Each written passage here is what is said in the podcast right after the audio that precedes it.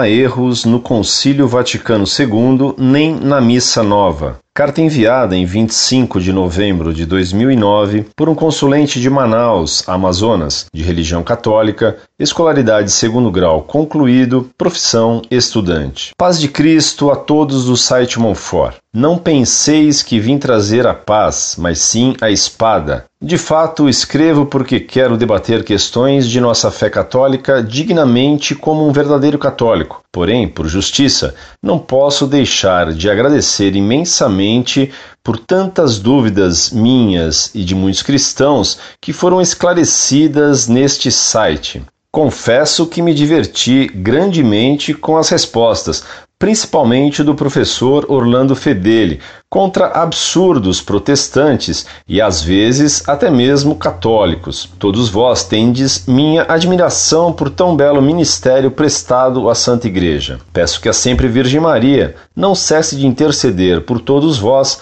conseguindo-vos em Cristo muita saúde e vigor para defenderdes a sã doutrina. Sou catequista desde os 16 anos. Aos 14 me crismei e com 15 fui, digamos, um estagiário na catequese. E este site muito me ajudou em minha vocação. Identifico-me bastante convosco, pois me sinto verdadeiramente um profeta de Deus, não dos que adivinham o futuro, mas dos que defendem Cristo e a Igreja. Contudo, três questões em particular defendidas pelo site me fazem discordar. Pois bem, vamos debatê-las. O Concílio Vaticano II. Bem, o Papa Bento XVI, na sua tarefa de apacentar o rebanho do Senhor, já deveria anunciar ou denunciar a toda a Igreja os erros do Concílio e de Paulo VI, propondo soluções. Entretanto, ele ainda não o fez. Então, eu só posso concluir três coisas. Primeiro, tendo o Santo Padre poder pleno, supremo, imediato e universal, ele ainda não o fez porque não há o que denunciar ou rejeitar. Portanto, não havendo erros, nem no Sagrado Concílio Ecumênico Vaticano II, nem nas atitudes do saudoso Papa Paulo VI.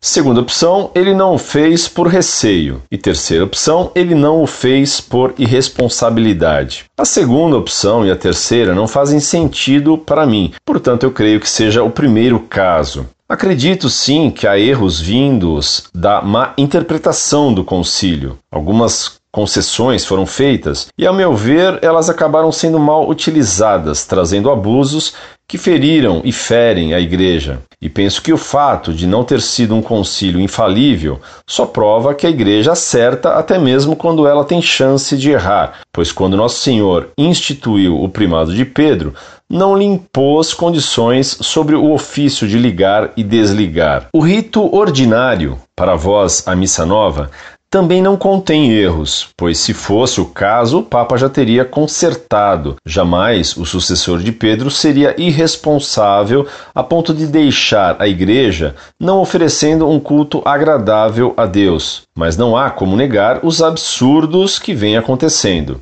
Penso que acabar com esses abusos litúrgicos seja obrigação da Santa Igreja, não somente em forma de documentos, como a Redemptione Sacramentum, mas também nos encontros com o clero, nos seminários, etc. Não deixo absolutamente de dar o valor merecido ao rito extraordinário, a missa de sempre, ao canto gregoriano, tenho até um CD virtual Missa de Ângeles no meu celular. E quanto à renovação carismática católica, eu afirmo com toda humildade que ela é sim católica. Partindo do mesmo princípio, o Papa já teria se pronunciado.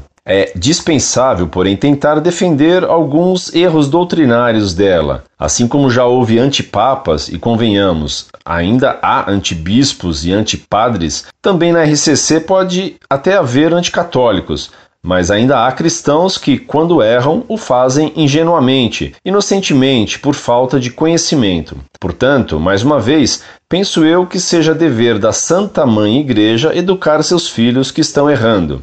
O documento da CNBB também é uma forma de educá-los, porém é necessária a colaboração dos bispos locais e dos pastores de almas. Se Deus quiser, ainda veremos todo o corpo de Cristo em perfeita unidade. Gostaria de pedir-vos que me respondam mostrando onde eu possa estar errado e como poderia eu me corrigir. Desde já, agradeço a paciência. Peço perdão se em algum momento fui injusto. De forma alguma foi esse meu desejo. Mais uma vez, congratulo-vos por esta vossa vocação tão iluminada por Deus. Peço ao Santo Espírito tornar-me tão digno em minha vocação como o sois vós, e a Cristo, que vos abençoe da mesma forma como também vos peço que intercedeis por mim em vossas orações, pois passo por um momento, digamos, de discernimento vocacional.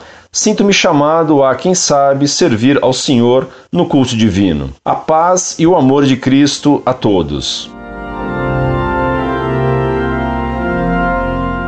Muito prezado, salve Maria. Muito lhe agradeço as suas palavras caridosas para com o site Monfort. Você se mostra nosso amigo e, ao mesmo tempo, nos faz ponderações em pontos em que diverge de nós. Mas, humildemente, pede que o corrijamos se caiu em algum erro, pois caiu em vários erros.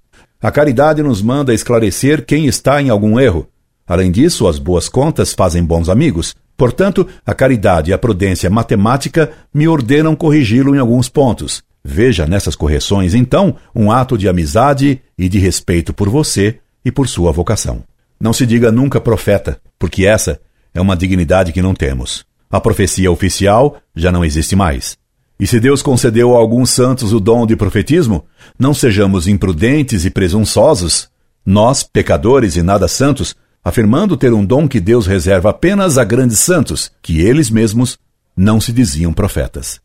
Quanto ao Concílio Vaticano II, o Papa Bento XVI abriu as discussões sobre o Vaticano II com a Fraternidade Sacerdotal São Pio X, que foi uma das primeiras a apontar os erros do concílio.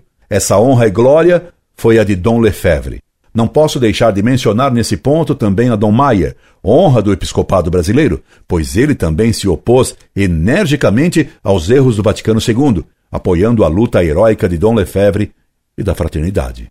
Ora, se o Papa Bento XVI abre discussões sobre o Vaticano II, é porque ele admite que nele há, não só expressões ambíguas, mas também erros. Pois o que é infalível não pode ser discutido e nem pode ter erros.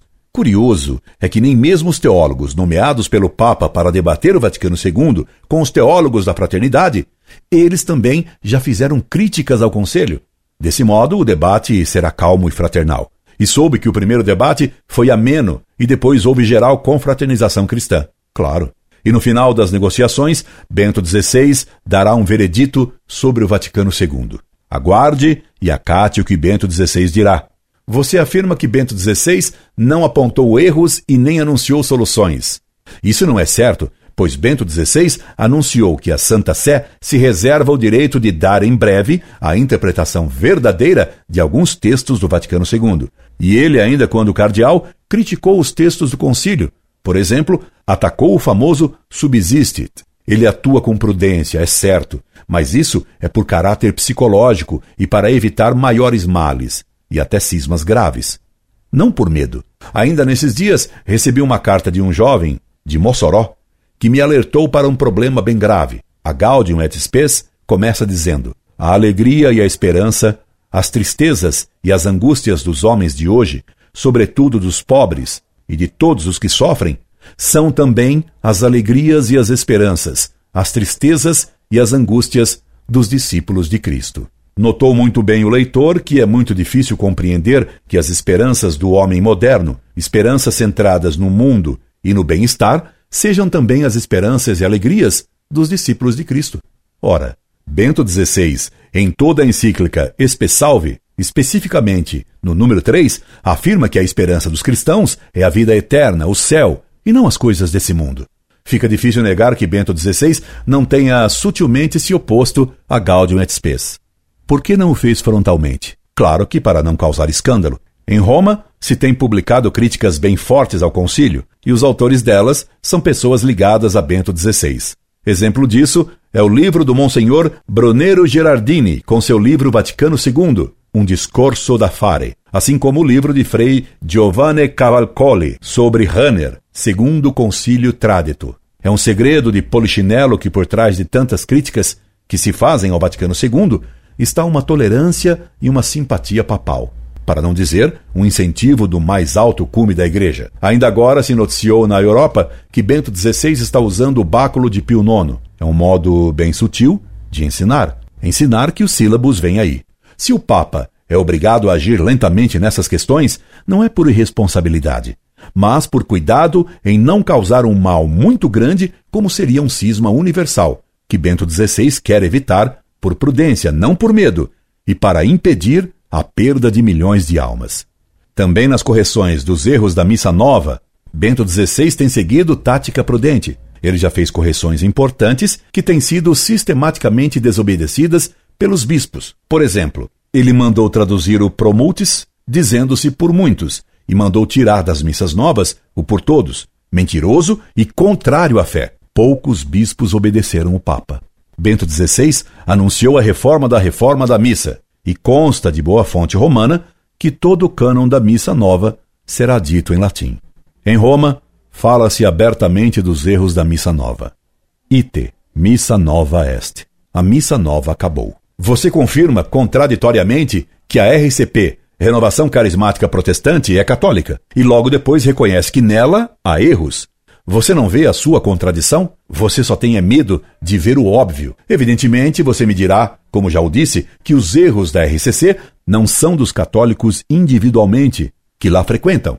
Portanto, os erros são da própria RCP. E é claro que os erros não são criados pelos católicos de boa vontade que vão na RCC. Os erros são da própria RCC, é, isto é, da RCP, são do movimento, por ter princípios errados e protestantes. E nem discuto que haja católicos sem conhecimento frequentando enganados a RCP. Acuso a RCP e não as pessoas individualmente. Finalmente, lhe dou um conselho. Leia o que escrevemos no site Monfort e sobre a RCP. Não dá para repetir tudo numa carta.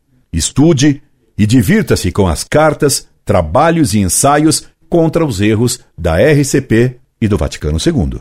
Incorde e semper, Orlando Fedeli.